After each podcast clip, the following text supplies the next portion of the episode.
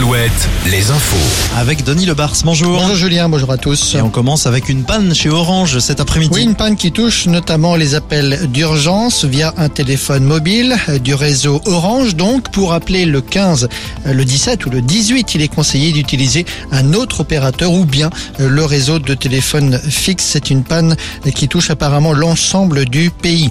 Sur la route, d'importants travaux ont commencé sur la nationale 137 entre Rennes et Nantes, aujourd'hui à hauteur de Bain de Bretagne.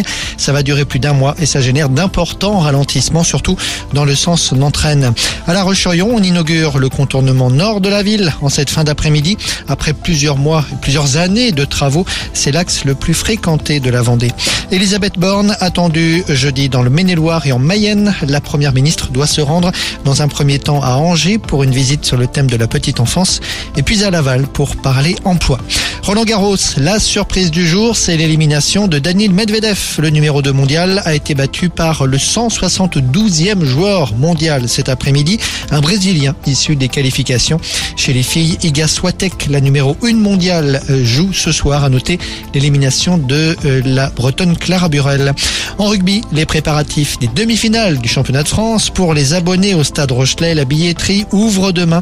On ne connaît pas encore l'adversaire, mais on sait que le match aura lieu le 10 juin au Pays Basque espagnol à Saint-Sébastien. Et enfin la météo. Soleil et chaleur partout, sauf sur le nord-Bretagne aujourd'hui où le vent a bien rafraîchi l'atmosphère. 12 degrés d'écart entre Saint-Brieuc et La Rochelle par exemple.